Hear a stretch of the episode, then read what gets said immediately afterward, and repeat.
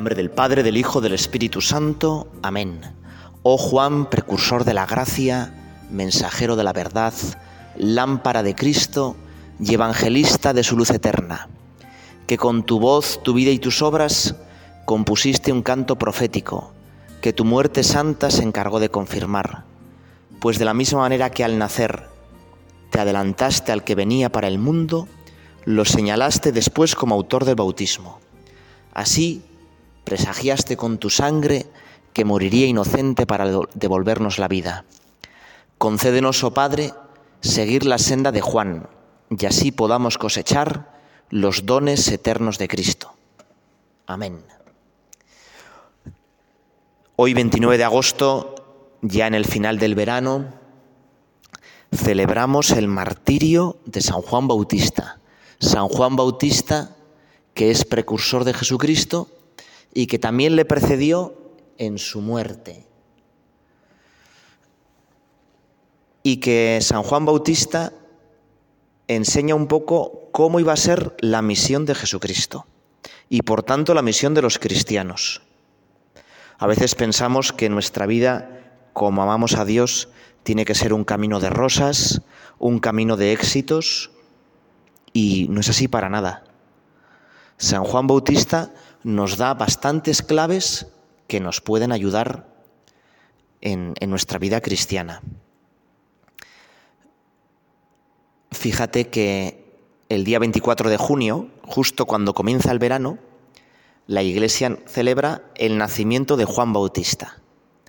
Y ahora al declinar el verano, que empezamos ya las clases dentro de nada, celebramos su día de nacimiento de verdad, el día de nacimiento de a la vida eterna. El Evangelio de hoy es maravilloso, tiene una cantidad de detalles increíbles. Vamos a escucharlo. En aquel tiempo, Herodes había mandado prender a Juan y lo había metido en la cárcel encadenado. El motivo era que Herodes se había casado con Herodías, mujer de su hermano Filipo, y Juan le decía que no le era lícito tener la mujer de su hermano. Herodías aborrecía a Juan y quería quitarlo de en medio. No acababa de conseguirlo porque Herodes respetaba a Juan, sabiendo que era un hombre honrado y santo, y lo defendía. Cuando lo escuchaba quedaba desconcertado y lo escuchaba con gusto. La ocasión llegó cuando Herodes, por su cumpleaños, dio un banquete a sus magnates y a sus oficiales, y a la gente principal de Galilea. La hija de Herodías entró y danzó, gustando mucho a Herodes y a los convidados. El rey dijo a la joven, Pídeme lo que quieras, que te lo doy. Y le juró, Te daré lo que me pidas, aunque sea la mitad de mi reino. Ella salió a preguntarle a su madre, ¿qué le pido? La madre le contestó, la cabeza de Juan el Bautista. Entró ella enseguida, a toda prisa, se acercó al rey y le pidió, quiero ahora mismo que me des en una bandeja la cabeza de Juan el Bautista. El rey se puso muy triste, pero por el juramento y los convidados no quiso desairarla. Enseguida le mandó a un verdugo que le trajese la cabeza de Juan. Fue, lo decapitó en la cárcel trajo la cabeza en una bandeja y se la entregó a la joven. La joven se la entregó a su madre. Al enterarse, los discípulos fueron a recoger el cadáver y lo enterraron.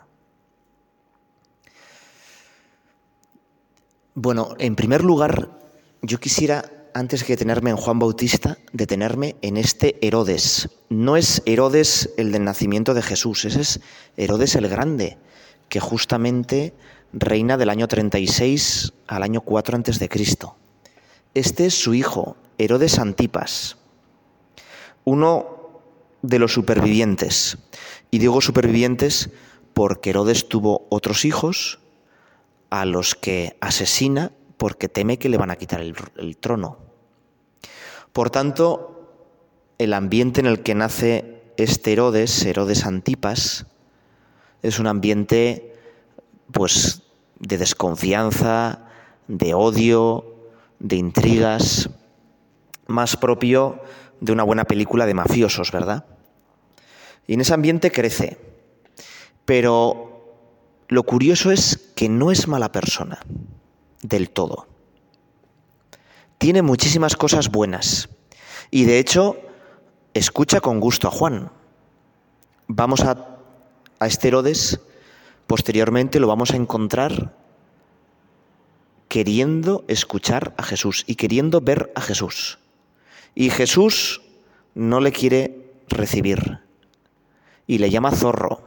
Y cuando ya por fin en la pasión se encuentra Jesús con Herodes Antipas, el Jesús no le habla. Y Herodes le desprecia como loco. Y sabemos que este Herodes después es el que persigue a los cristianos, encarcela a Pedro, decapita a Juan y tras varios éxitos que tiene políticos y sociales, la gente empieza a decir que es un Dios encarnado. Y sabemos por los hechos de los apóstoles que Dios le castiga y que una gran enfermedad hace que se lo coman literalmente los gusanos. Tiene una enfermedad intestinal y desprende un olor en su muerte, un olor nauseabundo. Bueno, y es que, pues como puedes ver, Estero de Santipas tiene como una evolución, va evolucionando pero hacia el mal, se va corrompiendo, se va pudriendo y así acaba su vida podrido por gusanos.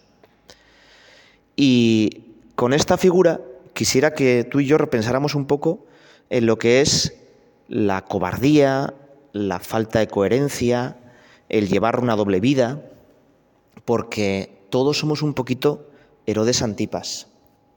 Y me dirás, hombre, yo no soy como Herodes Antipas, ¿verdad? Yo no he mandado matar ningún profeta. Yo. Pero todos tenemos más o menos claro lo que hay que hacer, pero muchas veces no nos atrevemos a hacerlo. O muchas veces el ambiente social, los amigotes, las circunstancias, pues nos hacen caer.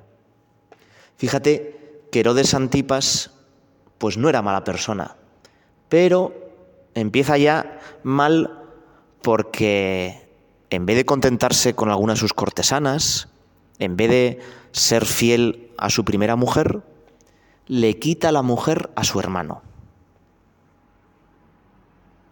Y se enamora de Herodías y empieza a vivir con ella. Y entonces, por Herodías, manda apresar a Juan. Y aquí empiezan sus líos. Manda apresar a Juan. Y el día de su cumpleaños, pues hace un gran banquete, corre la carne y el vino, y medio borracho, pues sale la hija de Herodías, que por la historia sabemos que se llamaba Salomé. De ahí la canción de Chayán, ¿verdad? Baila que baila Salomé. Bueno, pues Salomé baila y Herodes, no contento con haber quitado la mujer a su hermano, pues se fija demasiado en una cría, en lo que para él pues era ¿eh? una cría, Salomé. Y movido por su lujuria, pues le dice que le va a dar pues todo, te daré todo lo que me pidas, aunque sea la mitad de mi reino, ¿no? Bueno, esas fanfarronadas que a veces también nosotros echamos, y entonces la joven, pues ya sabemos cómo acaba la cosa, ¿no? Cuando le pide que mate a Juan Bautista, Herodes se entristece, no quiere matarle, pero se ha metido en una situación que o hace un acto heroico, ¿eh? que medio borracho pues, pues dice que no, y entonces provocando el enfado y el disgusto de todos los convidados, o ya es muy fácil pecar. Y por eso yo quiero que pensemos ahora en que a veces estamos metidos, nos metemos solos nosotros en unos charcos increíbles.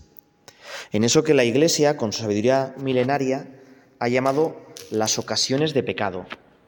¿Qué es una ocasión de pecado? Bueno, pues una ocasión de pecado es una situación en la que externamente es muy fácil en la que peque. Y se diferencia la tentación en que la tentación es una cosa interna. Tentaciones vamos a tener siempre. El mismo Jesucristo tuvo tentaciones. Es imposible no tener tentaciones. Y de hecho, se es más santo cuando uno, pues, supera las tentaciones. Son ocasiones para demostrar nuestro amor a Dios.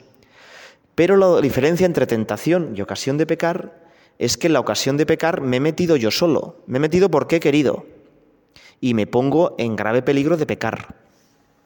De hecho, las, bueno, las ocasiones de pecado, los moralistas las diferencian entre ocasión próxima o remota.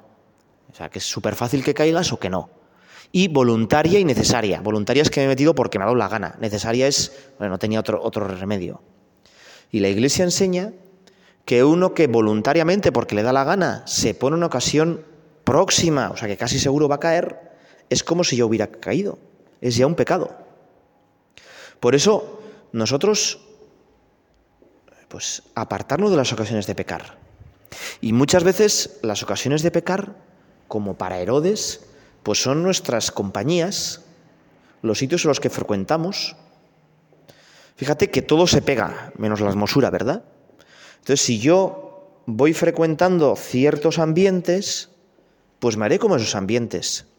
Y no tenemos que ser ingenuos, ¿no? A veces pensamos que los cristianos pues somos como una especie de superhéroes que no nos va a salpicar nada. Y, no es así. Y con esto no quiero decir que tengamos que hacer guetos, ¿no? Es decir, que solo mis amigos sean gente totalmente cristiana, totalmente santa. Eso también acaba un mal.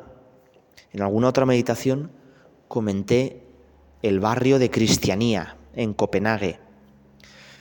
Allí bastantes protestantes fervorosos, daneses, en los años 60 pues vieron cómo la sociedad danesa en general se apartaba de Cristo. Y entonces lo que decidieron es pues hacer un barrio que fuera enteramente cristiano, de manera que sus hijos solo se relacionaran entre sí, se casaran entre sí e hicieran una especie de núcleo cristiano en el corazón de Copenhague. Bueno, el, el resultado es que en los años 80 esos jóvenes, pues que solo se relacionaban con otros jóvenes cristianos, pues eh, acabaron bastante mal. Muchos acabaron presa de la droga y aquel barrio pues fracasó. Porque los cristianos tenemos que ser católicos, abiertos, universales. Pero sí que es verdad que a la vez que eso, tenemos que defendernos de las cuestiones de pecado. Y ahora podíamos pensar un poco bueno, pues en nuestras propias ocasiones de pecado. Cuando yo, pues es más fácil en la que, que normalmente caiga. Lo pensamos así.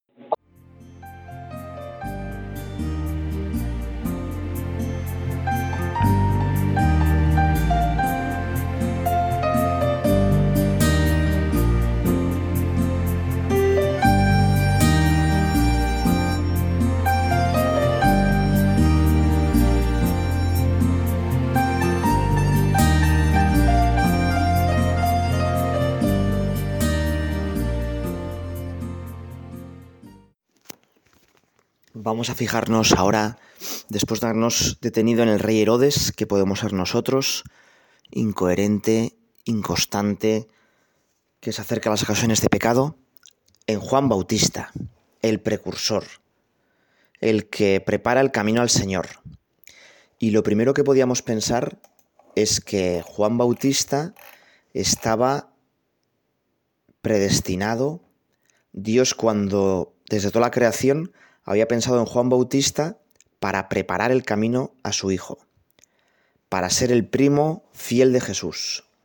Había un anuncio antes de Zumosol, una marca de zumos, en los que había un niño, pues así pequeño y tal, y unos querían como pegarle, y entonces llamaba a su primo, y su primo tomaba Zumosol y era un primo gigantesco, ¿no? Bueno, pues la figura de Juan Bautista, Juan Bautista es el primo de Zumosol. Juan Bautista tiene una misión importantísima. De él se puede decir bien esas palabras de Isaías, ¿no? El Señor me llamó desde el seno materno, desde las entrañas de mi madre pronunció mi nombre. Y se puede decir esas palabras de Isaías porque ya en el seno materno conoció a Jesucristo, saltó de alegría, pero es que cada uno de nosotros también está elegido también tiene una gran misión. No hemos aparecido en la tierra por azar. No somos un ejemplar más anónimo y poco relevante de nuestra especie. Nuestra llegada a la vida es al mismo tiempo una llamada de Dios, una lección que promete felicidad. Dios ha pensado en ti, con cada una de tus particularidades. Ha pronunciado tu nombre propio, el personal. Te ha querido único y repetible. El salmista dice, Tú has creado mis entrañas, me has tejido el seno materno. Te doy gracias porque me has plasmado portentosamente, porque son admirables tus obras. Dios quiere algo de ti, Dios te espera a ti, te está invitando a soñar, te quiere hacer ver que el mundo contigo puede ser distinto. Eso sí, si tú no pones lo mejor de ti, el mundo no será distinto. Es un reto. Estas son palabras del Papa Francisco. Hoy en día se lleva mucho pues lo de los retos, ¿no? El challenge. A través de las redes sociales, pues muchos chavales hacen pues diferentes cosas, ¿no? Todas más o menos estúpidas. Pero Dios a cada uno de nosotros nos ha puesto con una misión y de que yo cumpla bien esa misión, pues depende la felicidad aquí en esta tierra y luego la felicidad eterna, pues de mucha gente. San José María explicaba que para recibir la luz del Señor y dejar que ilumine el sentido de nuestra existencia, hace falta amar, tener la humildad de reconocer nuestra necesidad de ser salvados, y decir con Pedro, Señor, ¿a quién iremos? Tú tienes palabras de vida eterna. Y nosotros también decimos lo mismo, ¿no? Señor, hazme ver qué es lo que quieres en mi vida. Hay una oración que podemos decir pues muchas veces, que es la oración del ciego de Jericó. Bartimeo estaba tirado al borde del camino y empezó a gritar a Jesús, Jesús, hijo de David, apéate de mí. Y Jesús hace como que no le ve, como que no le oye. Pero Bartimeo no se desanima, sigue gritando, Jesús, hijo de David, ten piedad de mí. Y tanto grita y tanto insiste que los discípulos le dicen a Jesús, oye, hazle caso, que no hace más que gritar. Y entonces Jesús, casi con ironía, dice, que venga. Claro, ¿cómo va a ir el ciego? El ciego tiene que ir a ciegas, tiene que ir palpando, hasta que por fin ya agarra a Jesús. Nosotros también en nuestra oración, pues muchas veces vamos un poco a ciegas. Cuando pues uno se plantea qué es lo que quiere Dios en su vida, igual tenemos muy clara nuestra vocación, pero muchas veces pues no lo tenemos tan claro. Igual tenemos claro las cosas un poco generales, es decir, tenemos claro pues que Dios me ha llamado al matrimonio o que Dios pues me ha llamado a pues al sacerdocio, pero exactamente qué tengo que hacer en este momento, cómo acertar pues en esta situación, cómo acertar con mis hijos o cómo acertar pues con este grupo de catequesis o en esta misión concreta que Dios me da o en este trabajo, pues no lo sé. Y vamos un poco a ciegas. Y hay que seguir gritando al Señor hasta que la agarramos. Y la agarramos en la Eucaristía. Y cuando le tenemos agarrado, Jesús, parece también con ironía, lo que, pero no es así, es porque quiere que verbalicemos nuestras necesidades, quiere que se lo pidamos, quiere oírnos. Nos dice, ¿qué quieres que haga por ti? Y Jesús también te está diciendo, oye a ti, ¿qué quieres que haga por ti? Y nosotros como el ciego, muchas veces tenemos que decirle, Señor, que vea, Señor, que es que no tengo claro qué hacer, no sé qué hacer con mi vida. Señor, que todo se me vuelve un poco oscuro, que en esta situación me he quedado a ciegas. Señor, que vea. Y Señor, que vea, y yo le recomiendo a mucha gente que le diga, Señor, que vea cuál es mi vocación, qué es lo que quieres para mí. porque igual me estoy equivocando, igual me estoy empeñando pues en esta relación con este novio, con esta novia, o igual me estoy empeñando con este trabajo, con esta empresa, y no es voluntad tuya. Señor, que vea, ¿qué quieres que haga por ti? Señor, ilumíname.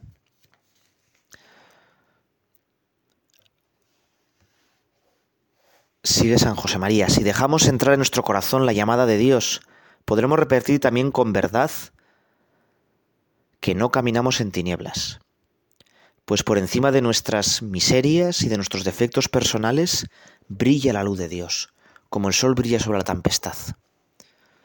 A Juan, la misión, la vocación, ese Señor que vea, Dios se lo dijo ya en el vientre materno. A ti, niño, te llamarán profeta del Altísimo, porque irás delante del Señor a preparar sus caminos. Bueno, pues la grandeza de Juan es que tenía que dar testimonio del que era más que un hombre. Como dice San Agustín, el mayor de los hombres fue enviado a dar testimonio para dar testimonio al que era más que un hombre.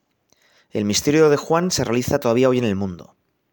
Cualquiera que está destinado a creer en Jesucristo, es preciso que antes el espíritu y el poder de Juan vengan a su alma. Esto lo decía Orígenes.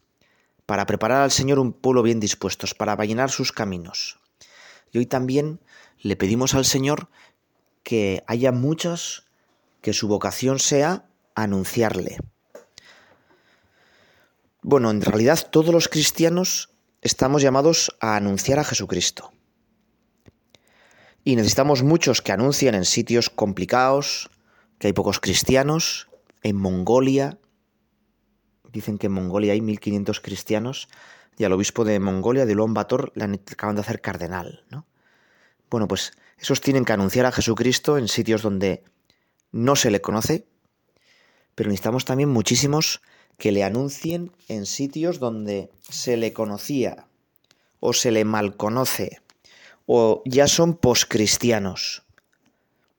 Cada uno de nosotros, cada cristiano, no sabemos qué es lo que le va a pedir Jesús en concreto, pero todos estamos llamados a continuar la misión de Juan Bautista. Preparar a las personas para el encuentro con Cristo.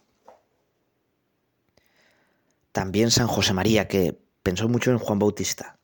Qué bonita es la conducta de Juan Bautista, decía. Qué limpia, qué noble, qué desinteresada verdaderamente preparaba los caminos del Señor. Sus discípulos solo conocían de a Cristo y Él les empuja a que sigan a Jesucristo, al diálogo con el Maestro. Hace que le vean, que le traten. Les pone la ocasión de admirar los prodigios que obra. Bueno, pues vamos a pedirle al Señor que haya muchos apóstoles, muchos Juan Bautistas que acerquen a tanta gente a Jesucristo, que muevan la nueva evangelización. Se lo pedimos así al Señor en este segundo rato de oración.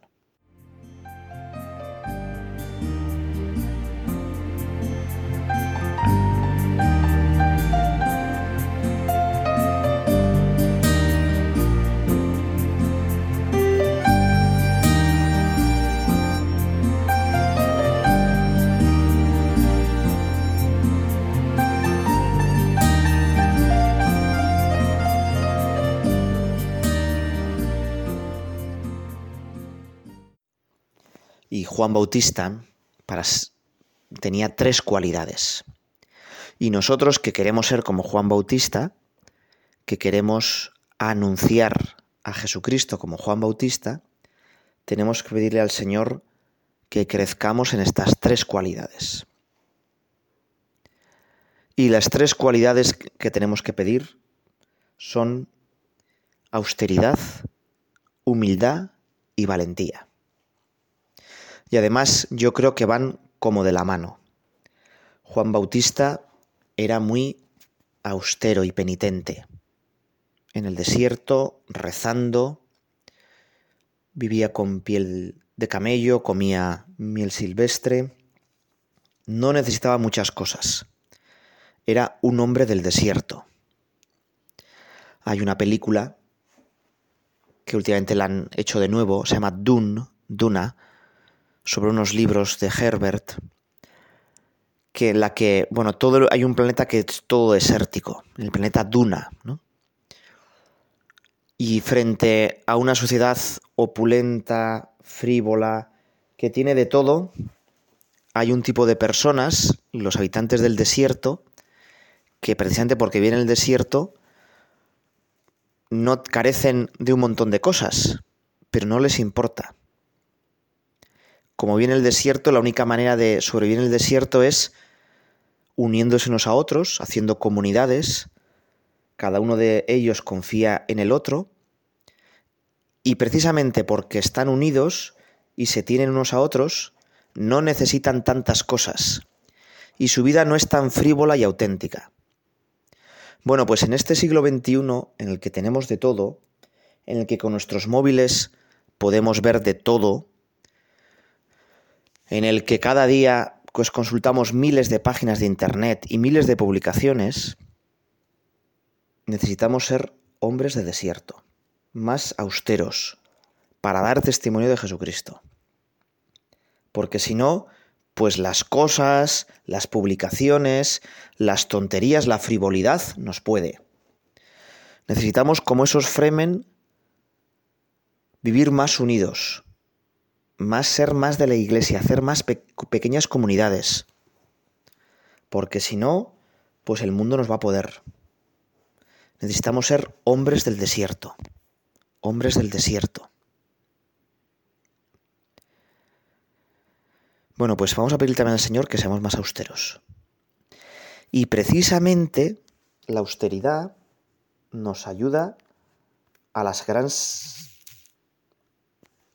al mejor quizá valor que tiene Juan Bautista, que es la humildad. Fíjate que si alguien podía chulear, era Juan Bautista, ¿verdad? Porque es el mayor de los nacidos de mujer tenía unas dotes humanas increíbles, una energía inagotable.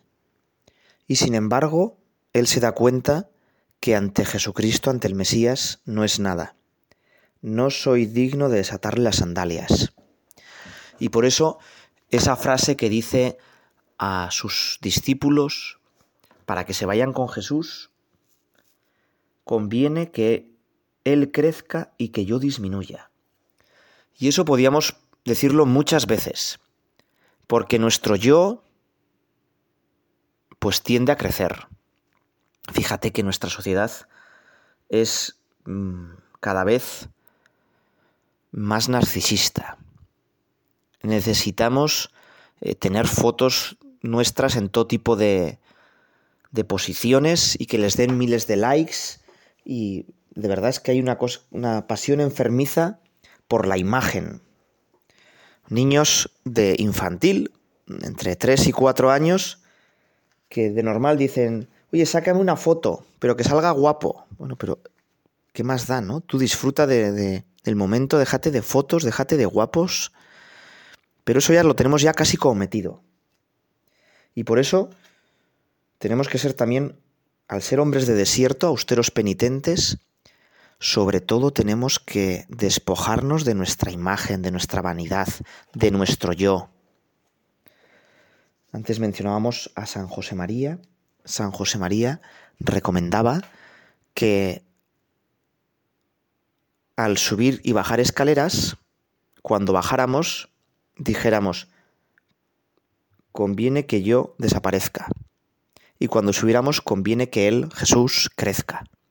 Y así, en un ejercicio fácil que hacemos todos los días, pues recordamos este propósito de ser más humildes, de olvidarnos de nuestro yo, de que Cristo sea el que se luzca,